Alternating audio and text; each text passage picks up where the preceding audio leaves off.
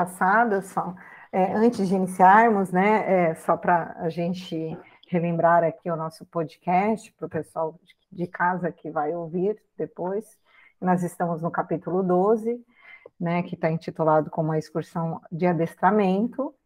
Nós estamos, vamos finalizar o capítulo 12 hoje, iniciaremos o capítulo 13, e a nossa intenção aqui é, não é né, trazer verdades absolutas, mas sim é, nos aprofundarmos nas reflexões sobre a obra de André Luiz, explorando sempre o trabalho em, na, na, nossa casa espírita, a nossa prática né, nas correntes mediúnicas e também explorando o autoconhecimento, todo o trabalho evangélico no campo moral que essa obra nos, nos apresenta. Então, recordando na semana passada, nós falamos um pouco né, do, do, do trabalho que a equipe da Casa de Fabiano estava fazendo, junto com a Casa de Adelaide, com, é, ajudando né, aquele grupo de cinco pessoas a, que estavam ali próximos ao desencarne, a passar por uma experiência, né, que seria uma experiência já de preparo mesmo para este momento.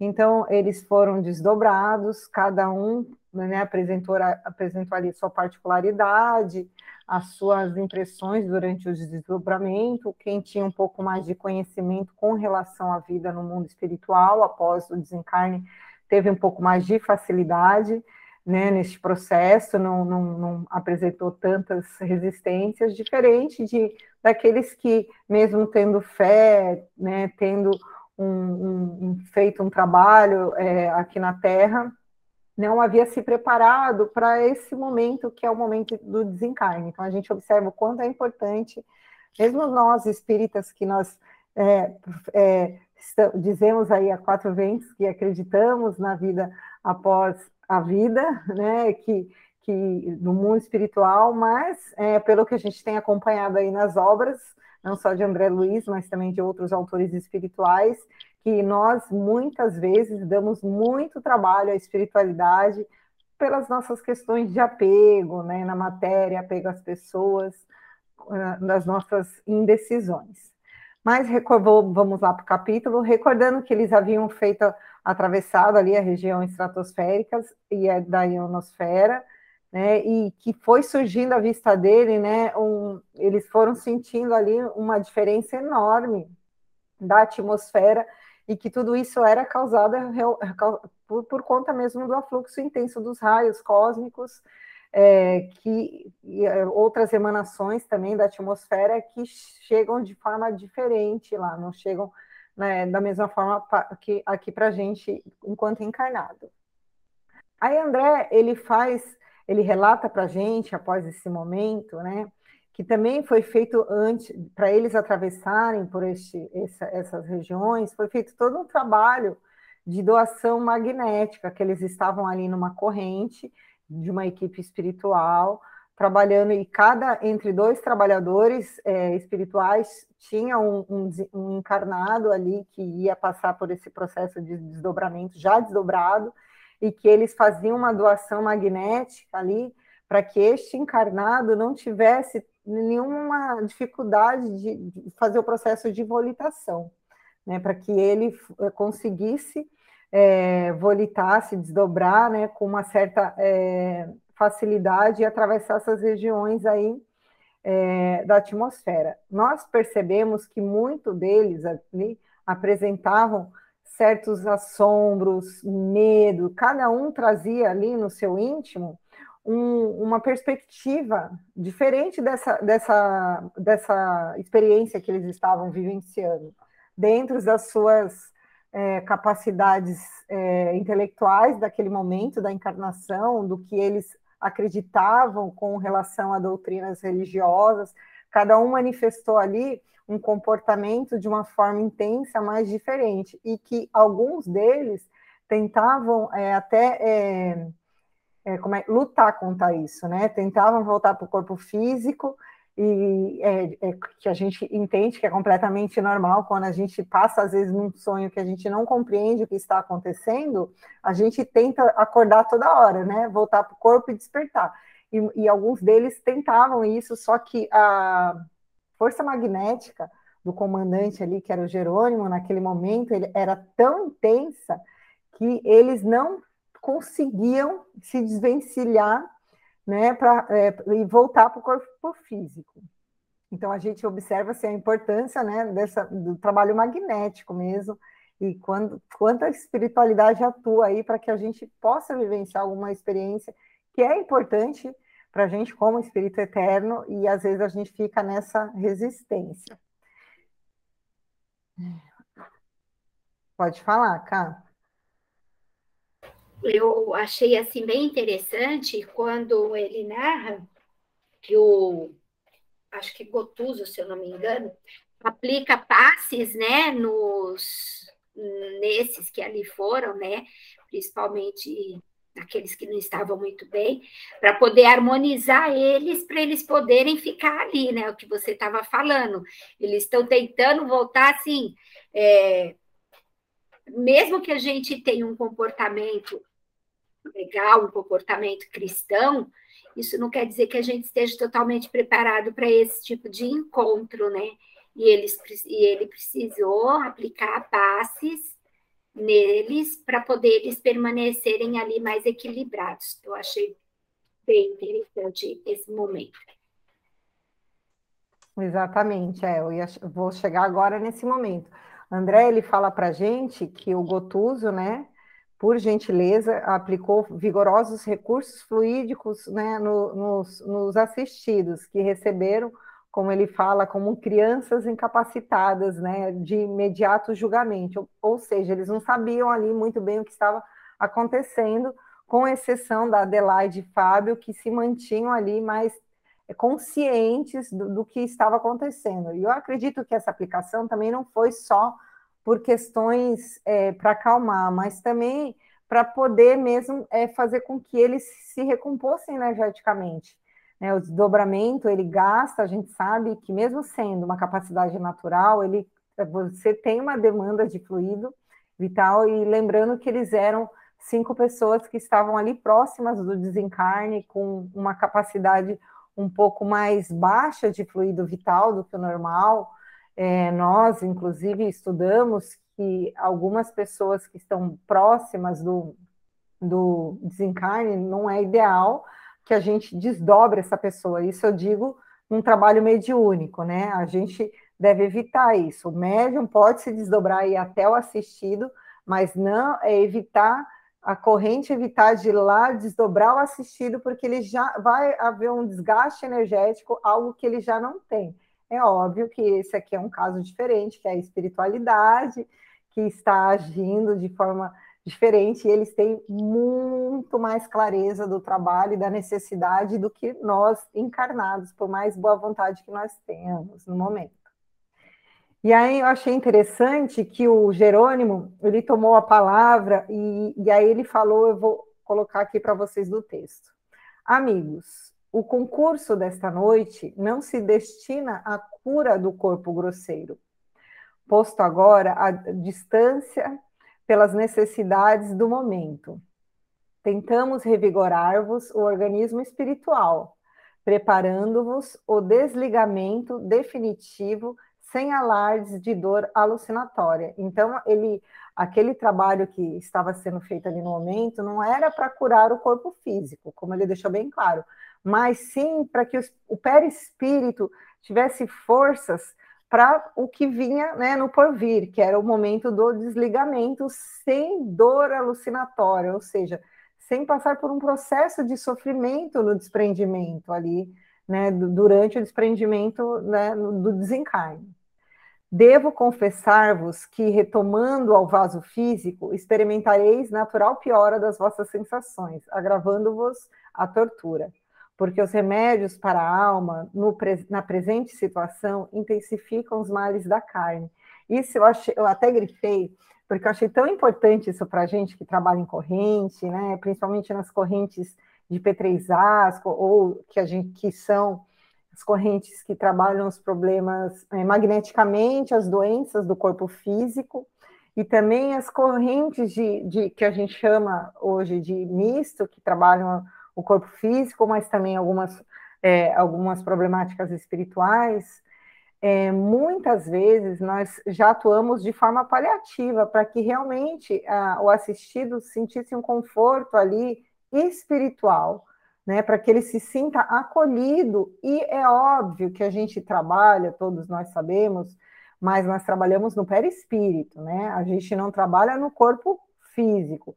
Se for do merecimento e se realmente isso for para que surja um resultado no corpo físico, ótimo, mas muitas vezes o trabalho que nós vamos executar nas câmaras de tratamento, elas são um remédio para a alma, como o próprio Jerônimo nos diz aqui. Elas farão é, com que essa pessoa, se for o caso dela desencarnar, que ela desencarne com uma situação um pouco melhor no perispírito, ou que os, os um, com uma compreensão um pouco maior sobre a ser espiritual. Né? Então, a gente não deve jamais trabalhar com a intenção de cura. Né? A gente e nem se sentir para baixo quando a gente faz um trabalho né, numa corrente de saúde que a gente chama e a pessoa não melhora ou a pessoa só vai piorando, só vai piorando, né? Então, assim, a gente precisa é, aceitar que não está em nossas mãos, né? Que sim, o nosso trabalho é de doar o que nós temos de melhor. Mas, como o próprio Jerônimo fala, talvez, né, a, a tortura para o corpo físico, a maioria das vezes, ela é um remédio para a alma. Então ele continua falando: certificai-vos, portanto, de que as providências dessa hora constituem ajuda efetiva à libertação, então ao desprendimento mesmo. Do retorno do antigo ninho doméstico, encerrada ah, essa primeira excursão de adestramento, encontrareis mais tristeza no terreno da crosta, mais angústia nas células físicas, mais inquietude no coração, porque a vossa mente, no processo das recordações instintivas, terá fixado com maior ou menor intensidade o contentamento sublime desse instante. Preparai-vos, né, porque o que vai vir e solucionar os derradeiros problemas terrestres e confia, confiar na proteção divina. Nessa parte, assim, eu achei interessante quando ele fala que, assim, né, cada um vai fixar aí, como a gente o próprio observou no final do capítulo, cada um fixou de uma maneira diferente essa experiência. Mas eu achei interessante que quando ele fala que eles retornariam para o corpo físico, quando eles acordassem, além dos problemas de saúde que ficariam mais intensos, eles sentiriam uma inquietude no coração. E isso, eu, é, esse trabalho magnético, né, eu acredito também que foi para que. E ele deixa bem claro que cada um deles precisaria encerrar aqui na Terra alguns, algumas, alguns problemas que ainda eram provavelmente a causa deles ainda estarem presos no corpo físico. Essa inquietude que as pessoas que estão próximo da morte, a gente observa que isso é muito comum elas têm uma certa inquietação no íntimo de resolver os problemas, de resolver questões, de resolver, às vezes, é, é, problemas é, emocionais com o filho, com o parente, enfim. Eu acredito, né? Eu acredito não, André Luiz nos mostra aqui que a, espiritualidade ela faz um trabalho intenso para que, que essa inquietude comece a ficar cada vez mais latente e que as pessoas busquem mesmo soluções para as questões que a gente acabou arrumando aqui no plano físico, para se desprender com mais tranquilidade, para ir sem remorso, sem culpa, sem ter que ficar né, com isso no, no pensamento, com questões não resolvidas. Então, a gente observa que esse trabalho foi feito lá no desdobramento, justamente para que eles voltassem para o corpo físico e começassem a se movimentar emocionalmente, é, é, emocionalmente, intelectualmente, racionalmente, para resolver algumas questões do campo íntimo de cada um, para se desprender com maior facilidade. E aí, André, ele fala que cada um que retornou para o corpo físico recebeu de forma parcial, mesmo os espiritistas, né? De forma parcial a lição né, e, e, e, o socorro que eles tinham recebido ali, né? Então é, a, a gente percebe que não fica muito claro para a gente assim o que o socorro que a gente recebe durante o, o esforço do o desdobramento do sono físico.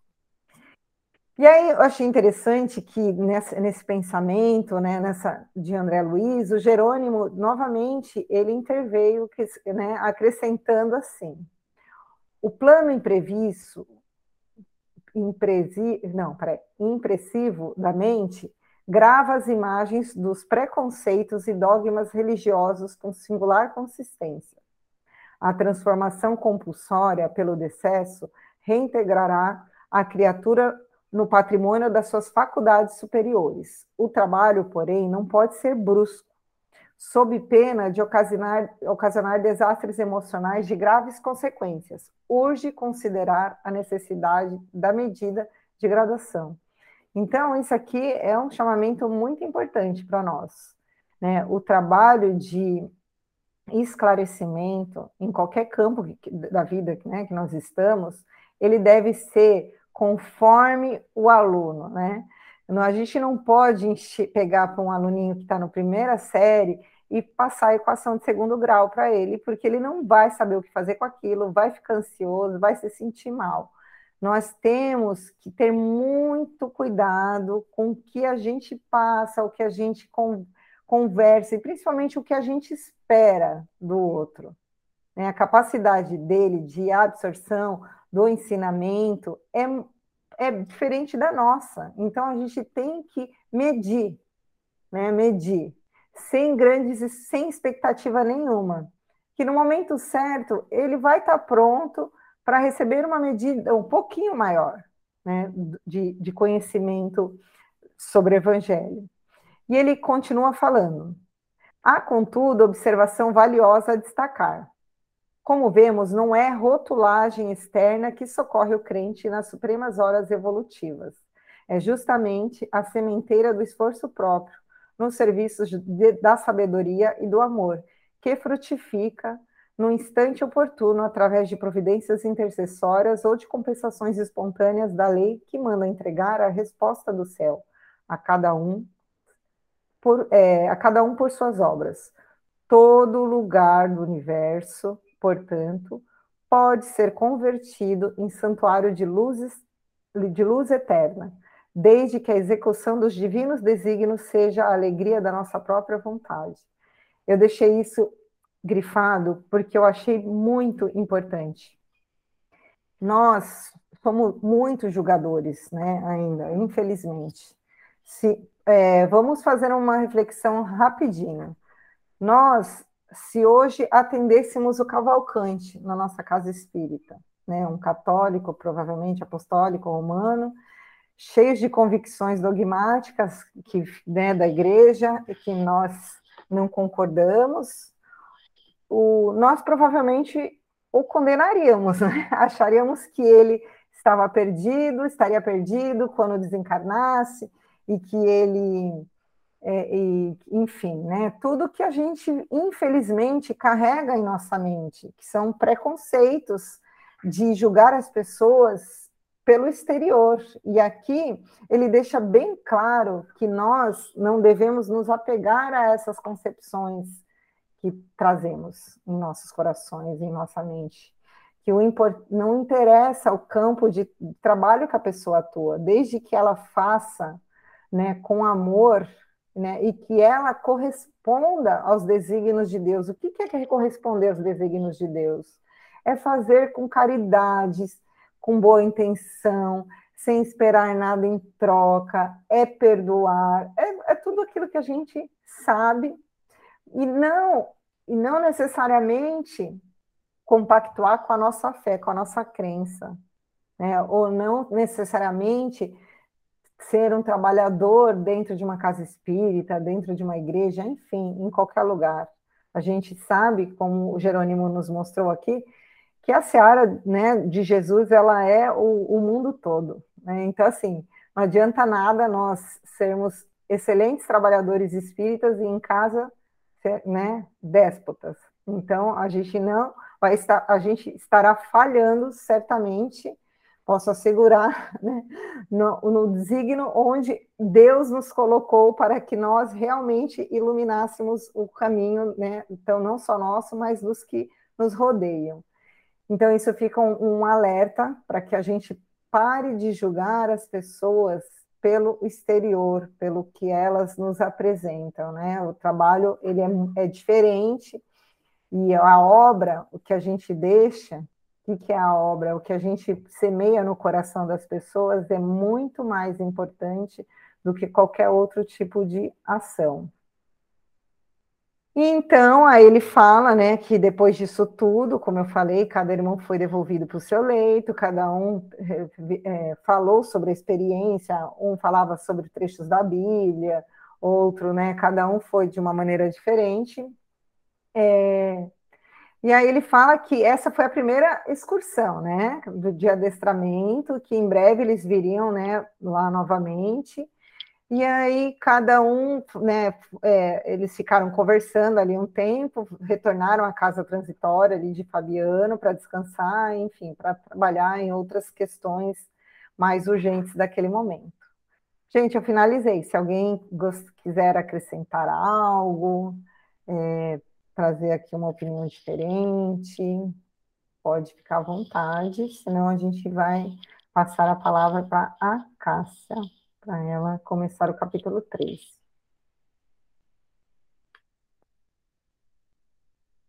Pelo silêncio. E a Cássia pode, a palavra está com você. Muito obrigada, gente, pela paciência. Bom, vamos lá. Boa noite para todos.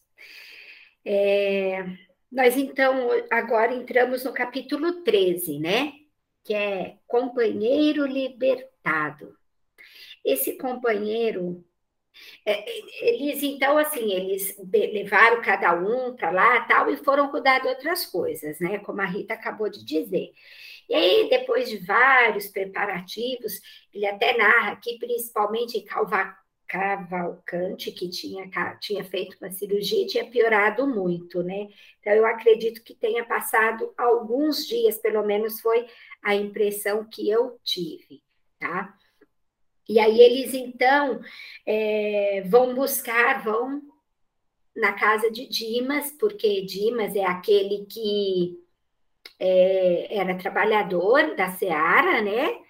Porém ele estava assim muito preso ainda aos laços familiares. Ele estava assim em casa, muito doente. É aquele que ficou com medo. Quem leu vai se lembrar que ficou com medo de atravessar o rio, né? Que ficou é, espantado e tal. É esse ali. Que depois também perguntou se eles estavam em Marte. E aí, né, não, estamos na Terra mesmo. então, assim, ele tinha conhecimento, mas ainda as emoções e os afetos familiares, né, ainda é, prendiam muito ele ao corpo físico, né? E, e aí eles se dirigem até a casa é, do, do, do Dimas para poder trabalhar no desenlace dele, né? Preparar, desconectar, digamos assim, é, ele do corpo físico que já estava assim muito doente, com vários órgãos já muito afetados, assim as células já estavam é, é, bem comprometidas, vários órgãos, até tem assim bastante termos aqui que eu até vou aproveitar aí os médicos presentes para estar nos auxiliando aí, né, a entender um pouco melhor. E, e daí o, o a cachorrinha resolveu começar a latir, gente, desculpa. Tem uma parte aqui é, que ele diz o seguinte, que não tinha, que não tinha um determinado um dia exato, que o Dimas ele tinha chegado no momento do que estava pronto para desenlaçar, né? Estava pronto para ter amparado, para ter diminuído ali as agonias, né, dele. Então, eles Jerônimo pega e, e comenta com o André que Dimas ele estava pronto. E aí o André, ele, ele na hora, ele, ele muito curioso, né? Desculpa aí, gente, é que o barulho da cachorra, acabei perdendo aqui a concentração, tá? É, aí o André, que é muito curioso, ele perguntou para o Dimas se já tinha atingido, se o Dimas, perguntou para o Jerônimo, se o Dimas já tinha atingido a cota de tempo suscetível a ser aproveitada por seu espírito na crosta da terra e se completou a relação de serviços que eu trouxera ao renascer. Porque é assim, né? André ficou lá vendo todo aquele que eles chegaram lá, já tinha outros companheiros lá, outros é, espíritos da, de, de equipes é, destinadas a isso, tinha no ambiente vários espíritos de pessoas que Dimas tinha auxiliado, né? E tinha também um espírito lá mais é, esclarecido, também acompanhando. E André ficou assim, nossa, né? Tipo, eu imagino que André deve ter pensado, nossa, quanta gente, né? E aí André, curioso, já foi perguntando, e aí o Jerônimo responde que não, que o Dimas ele não tinha concluído tudo que ele podia ter feito, né? E aí o André pensa, será que ele foi suicida? Aí o, Dima, o Jerônimo responde que não, né? Que o, o Dimas não tinha sido suicida, né? É... Porque aí ele fica pensando, nossa, é... é espíritos né, de outras hierarquias aqui presente, né? E como assim? Então aí o, o André ainda insiste, né? Mas se Dimas não aproveitou todo o tempo de que dispunha, gente, eu achei muito legal a gente falar sobre isso, tá? Por isso que eu estou colocando aqui para vocês. Não terá também desperdiçado a oportunidade, como aconteceu comigo, que o André ele sempre faz assim, né? Pelo menos até aí, ele sempre faz um paralelo junto com a história dele, dos casos que ele vai encontrando. E aí o Jerônimo, muito compassivo, né? Ele responde. Espera aí que eu vou pegar aqui, eu, eu, eu marquei também, porque eu acho muito legal. Não conheço seu passado, André, e acredito que as melhores intenções terão movido as suas, ati suas atividades no pretérito. A situação do amigo a que, peraí, a que nos referimos, porém, é muito clara. Dimas não conseguiu preencher toda a cota de tempo que lhe era lícito utilizar, em virtude do ambiente de sacrifício que lhe dominou os dias na existência ao termo. Acostumado desde a infância à luta sem mimos, desenvolveu o corpo entre deveres e abnegações incessantes Desfavorecido de qualquer vantagem material no princípio, conheceu as ásperas obrigações para ganhar a intimidade com, a, com as leituras mais simples. Entregue ao serviço rude ao redor da mocidade, constituiu a família, pingando suor no sacrifício diário. Passou a vida em submissão a regulamentos, conquistando a subsistência com enorme despesa de energia. Mesmo assim, encontrou recursos para dedicar-se aos que gemem e sofrem nos planos mais baixos que o dele. Recebendo a mediunidade, colocou a serviço do bem coletivo. Conviveu com os desalentados e aflitos de toda sorte. E porque seu espírito sensível encontrava prazer em ser útil e em razão das necessidades, guardarem raramente a noção do equilíbrio, sua existência converteu-se em refúgio de enfermos do corpo e da alma. Perdeu quase integralmente o conforto da vida social, privou-se de estudos edificantes que lhe poderiam prodig prodigalizar mais amplas realizações ao idealismo de homem de bem e prejudicou as células físicas. No acúmulo de serviços obrigatório e acelerado na causa do sofrimento humano. Pelas vigílias compulsórias, noite adentro, atenuou-se-lhe a resistência nervosa.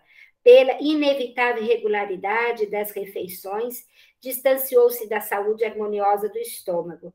Pelas perseguições gratuitas de que foi objeto, gastou fosfato excessivamente, e pelos choques reiterados com a dor alheia que sempre lhe repercutiu amargamente no coração, alojou destruidoras vibrações no fígado, criando afecções morais que o incapacitaram para as funções regeneradoras do sangue.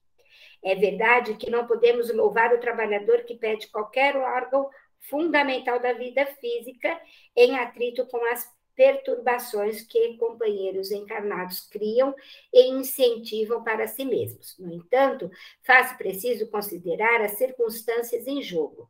Dimas poderia receber com naturalidade semelhante a missões destrutivas, mas mantendo na serenidade e intangível do legítimo apóstolo do Evangelho. Todavia, não se organiza de um dia para o outro o anteparo psíquico contra o bombardeio dos raios, raios perturbadores da mente alheia. Gente, vou dar uma paradinha. Continua ali mais um pouquinho. Então, assim, Dimas, ele teve uma vida muito dura, muito atribulada, ele não teve é, grandes confortos, ele teve uma vida onde ele teve que assumir responsabilidades muito jovem, ele foi uma pessoa extremamente responsável. Quando ele é, resolveu, assim, assumiu a mediunidade dele, ele usou essa mediunidade para o amparo de verdade, para o socorro de verdade. E aqui, quando ele fala a respeito, ó, Dimas poderia receber com naturalidade semelhantes emissões destrutivas, mantendo-se na serenidade intangível do legítimo apóstolo do Evangelho. Todavia, não se organiza de um dia para o outro anteparo psíquico contra o bombardeio dos raios perturbadores. É dizer, ele poderia ter passado por tudo isso e não ter sido tão prejudicial à saúde física dele, se ele tivesse conseguido manter a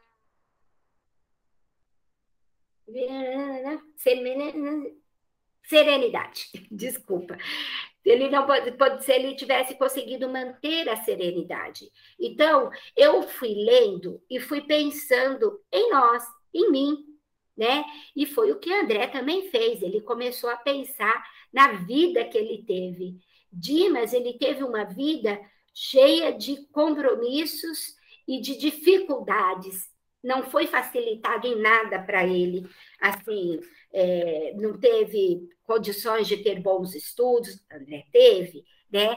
Ele teve o. Aí o André se sentiu assim envergonhado com aquela situação, porque ele tinha tido uma vida completamente oposto de Dimas. E ele desencarnou como suicídio inconsciente. Por quê? Por conta das escolhas que ele teve na vida. Ele era médico e poderia ter é, amparado muito mais do que ele amparou, né? Então, quem já assistiu o filme vai lembrar daquela senhorinha que ora por ele, né? E que ele atendia ela com não de bom grado. Era a, a secretária, pelo menos no filme, a secretária dele que dava um jeitinho dele atender lá o marido daquela senhora. Então, assim, ele não tinha aquela preocupação que Dimas tinha com a coletividade, com o bem do próximo. Ele era médico, trabalhava como tal, ganhava bem, tinha os abusos do álcool, abusos do alimento, os abusos do sexo, contraiu sífilis, né? E isso tudo prejudicou o organismo dele. Então, assim, um tinha o organismo debilitado porque se doou ao próximo, né? Além. E o outro tinha o organismo debilitado por más escolhas, por escolher comportamentos que lhe trouxe mesmo esse prejuízo físico e por isso desencarnou como um suicida inconsciente, né? E aí, André Luiz, ele pode falar aí, Vence.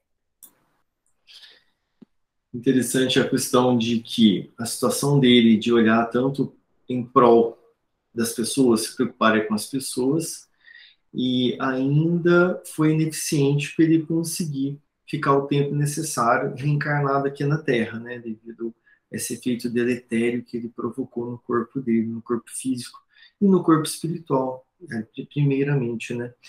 A gente vê que é, o estágio dele realmente é, era bem, bem interessante, porque a gente começa algumas situações e num grau evolutivo ainda inicial que às vezes a gente provoca o mal para as pessoas, é, proposital, né, aquela perversão ainda moral aí provoca o mal para as pessoas. Depois a gente vai evoluindo, chega no, no ponto da neutralidade, eu já não faço mais o mal, mas também bem nenhum, né, é o meu egoísmo ainda que está sendo enaltecido, sendo mais alimentado pela, pelas minhas é, emoções e inteligência também, né?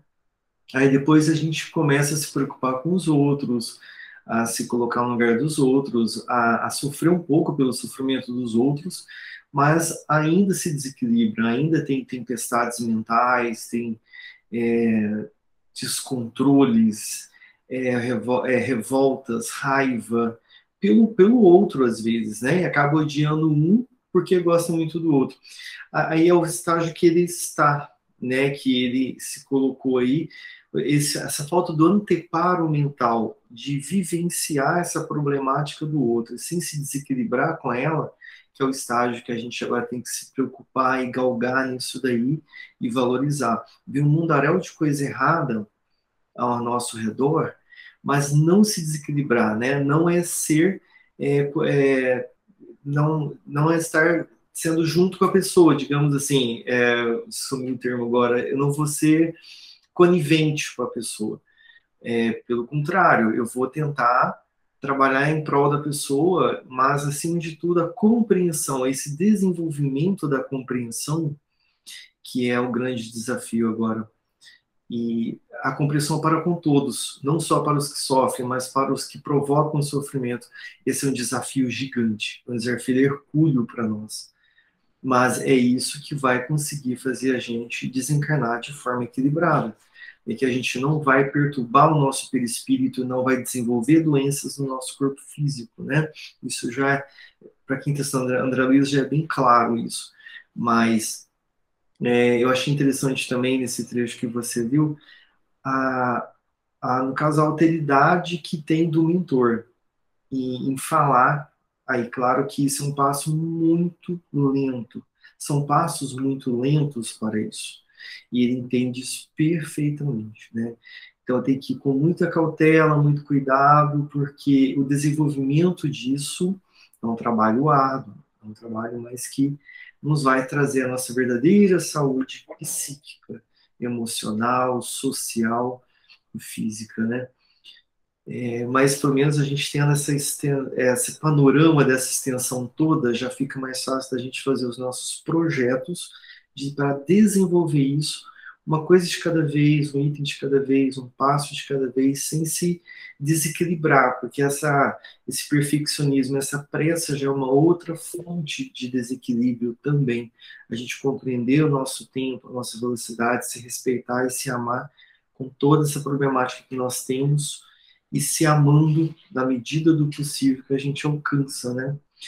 Então, essa receita que ele passou aqui foi uma coisa muito, muito importante mesmo. É, eu achei interessante isso, né, que até que você falou no final. É, a grande questão, assim, do Dimas é, foi a falta de serenidade, né, e se a gente for pensar, né, o que, que é ser sereno, né, se a gente colocar lá no, no, no dicionário, ele fala que um, uma pessoa serena, ela é ausente de perturbações, agitações, então, a gente pensa em serenidade, a gente pensa em Jesus, né? Que tinha aquela agitação externa, o mundo acabando em volta dele, é, e ele sereno, né? não tinha essa perturbação íntima que nós todos carregamos. E eu acho que ficou bem claro aqui nessa, nesse capítulo o quanto essas perturbações íntimas, essa agitação, ela interfere na nossa saúde, até física, né? Porque por mais que a gente tenha boa vontade, tudo, se a gente não consegue, não busca a serenidade durante a, a, a nossa existência aqui quanto encarnado, ah, dificilmente a gente vai ter um, uma passagem tranquila, ou talvez a gente até adiante aí a nossa passagem por desgaste do nosso organismo físico mesmo. E, e as perturbações, elas são justamente por uma falta de aceitação que nós temos na vida, né? A gente não aceita, às vezes, a vida que a gente leva, o nosso trabalho, é, os nossos companheiros, o momento, é, o país, né, o presidente, a gente não aceita nada. Então, a gente fica nessa perturbação íntima e acaba se desgastando mesmo, né, carregando com a gente tudo isso. Então, acho que a gente é uma reflexão muito importante que você trouxe para que a gente comece a trabalhar a paz que Cristo tanto nos deseja, né, nos desejou que a gente que é essa paz que ele fala, que é o mundo pode estar em guerra, né, ao lado de fora. Não que você tem que ser passivo, mas você não pode deixar que nada perturbe a sua paz e a sua confiança. Eu acho que é isso. Eu ia falar isso, Rita, que você falou, é muito, muito importante mesmo, porque é a gente vai é, se vendo e, e, tomando cuidado com o que a gente sente diante desse, desses testes, dessas provas que acontecem, né? E na câmera mesmo, como a gente se sente com relação ao obsessor, né? sendo que às vezes nós também podemos ter um grau de, obsess... de sermos obsessores na vida de alguém, né? É, quando a gente assiste um filme, às vezes a revolta e a raiva que a gente sente de um personagem, é, numa novela, num seriado, e, e na vida, no, como você falou, dentro de, de líderes religiosos, a revolta que a gente sente contra líderes políticos, então, é muito rico a nossa vida para a gente poder ir analisando isso que a gente sente por cada um. Mas eu acho que é, a gente pode se assustar quando a gente começa a ver os nossos, as nossas perturbações mentais, tempestades mentais e falta de serenidade, mas é respirar. Calma, eu vou conseguir, um por vez. É assim mesmo, a dificuldade é para todos, mas respire e vamos um por vez. Né? A gente não vai conseguir levar tudo num, num passo só e saltar a nosso grau evolutivo de um estágio para o outro, né? Acho que isso aí já a gente ficou muito tempo nessa nessa parte do livro, mas isso a gente teria que trabalhar isso anos e anos e anos, só esse pedacinho que está aí, né? Pode falar, Camila. Só para também concluir aqui e entender, ficou algumas dúvidas. Hum, pelo que entendi, até no início da, da vida dele, ele teve muita dificuldade para tudo, né? Então, dificuldade, tudo para ele foi de forma muito difícil. E chegou um certo momento quando ele teve a oportunidade de servir o próximo, né? Que ele começou a sempre trabalhar nisso, com a mediunidade dele. E talvez eu tenha entendido assim, talvez por tanta essa, essa, essa desde o início ter tido tanta dificuldade, talvez ele tenha olhado só para o outro e tenha se anulado, né? E foi isso que aconteceu, porque ele teve a oportunidade aqui, num trecho, não lembro onde está agora, de ter estudos, de, de, de conseguir ele tem uma vida social, só que ele se privou, ele talvez tenha escolhido, né, se privar disso tudo para continuar na vida árdua, né? Então, e aí com isso, teve todas as, aí ele conta com detalhes, né, onde foi afetando o físico, que também no meu entendimento aqui, até pelos esclarecimentos de vocês, essa, essa falta de serenidade, essa perturbação, talvez seja na falta de capacidade de, de não se deixar envolver tanto com os casos que ele atendia. Não sei se é isso, mas foi o que eu entendi, né? Deve, né casos fortes, assim, que ele poderia estar atendendo e se envolvia demais com as situações que deve, eu tenho, no meu ponto de vista, que deve ser bem difícil mesmo é, participar, ouvir histórias, entender e, e e não se envolver tanto. E eu acho que é isso. Aí se eu falei, se, eu, se algo aqui eu me expressei mal, talvez eu não tenha entendido bem, eu gostaria que vocês me ajudassem. Então, eu eu tive uma percepção assim um pouquinho diferente é, a respeito daí dessa questão dele, dessa falta de serenidade. Eu acho que sim, que ele deveria se, que ele devia se preocupar bastante com a, os casos, com as pessoas, né?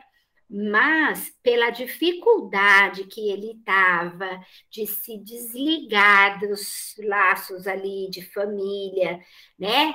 De se desligar da, da, da problemática ali da família, é, eu acho que ele foi uma pessoa que também teve essa dificuldade na vida pessoal dele, não só junto ao, aos trabalhos de assistência, seja ela social ou espiritual, dentro da tarefa, ao próximo, mas também dentro da família. Então, eu, eu me, me vi muito assim nisso de é, quanto que eu vou dificultar o meu desenlace com o apego à família, entendeu? Porque pelo que ele narra, ali um pouquinho mais para frente, vai narrar, ele também estava com essa dificuldade, né? Ele estava com a dificuldade de se desenlaçar dos laços que ligavam ele à família, aos amigos ele tinha aquela preocupação e isso estava atrapalhando, né? Aquele amor todo, aquela dedicação toda dele para com eles e eles para com ele, também estava prejudicando. Então, acaba que é, deixa ali uma falta de serenidade junto a, a essa questão também. E, eu acho que acredito eu que fazia parte da personalidade dele se preocupar em demasia né? E levanto minha mãozinha para andar de braço dado com ele neste sentido, porque estou muito longe de ter dedicado a minha vida ao próximo, gente. Alguém mais gostaria de falar? Então, vamos continuar um pouquinho mais, dar mais um, um pouquinho.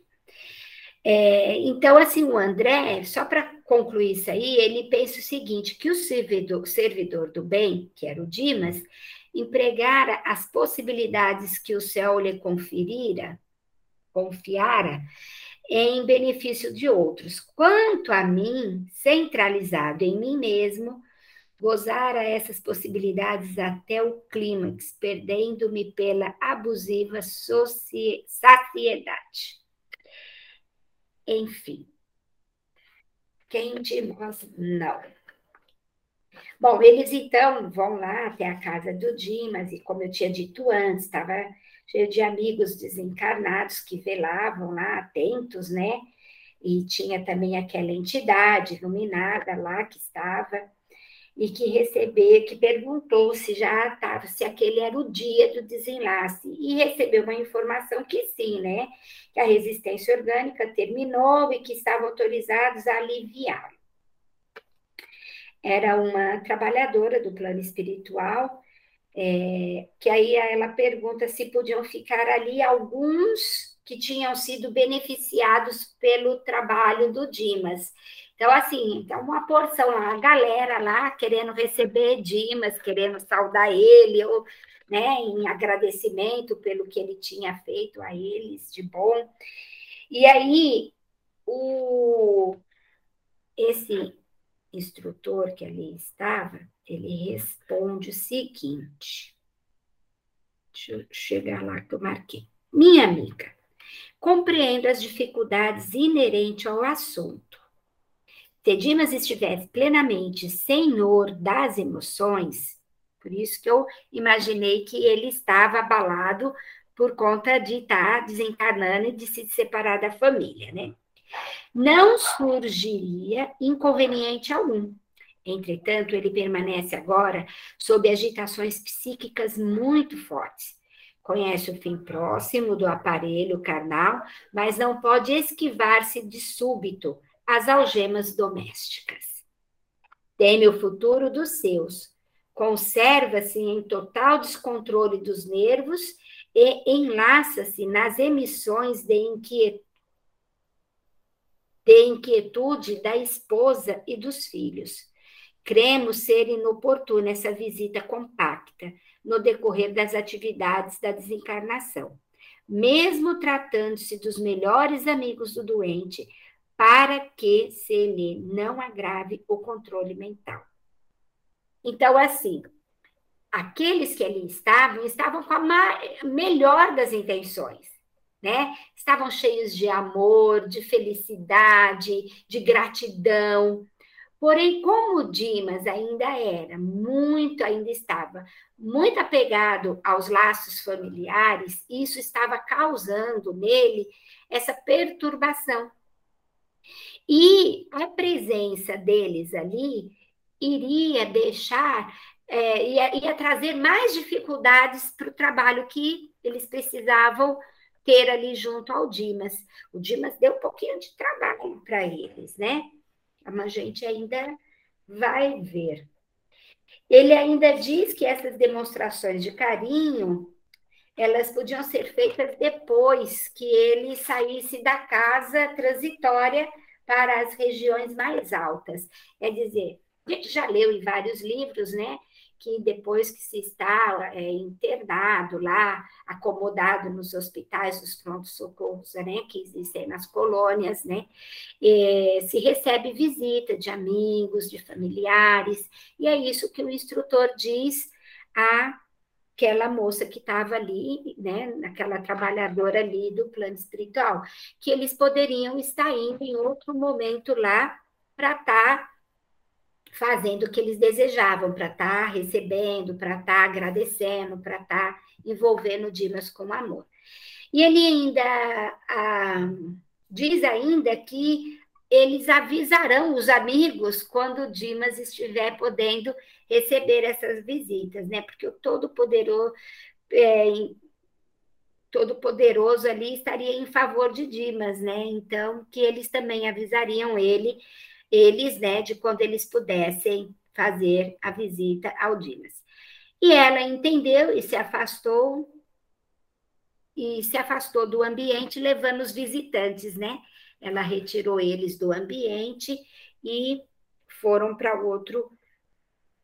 Não diz ali aonde eles foram, tá? Eu que imagino que eles foram embora, porque lá nessa parte eles não dizem.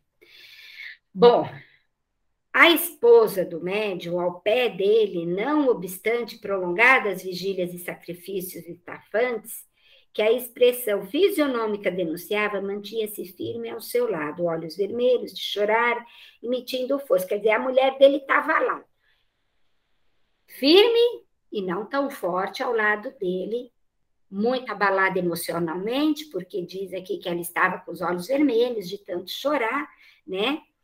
e que isso hum, aqui e que emitindo forças de retenção amorosa que prendiam o moribundo em vasta em vasto emaranhado de fios cinzentos, dando-nos a impressão de peixe inser, encarcerado em rede caprichosa.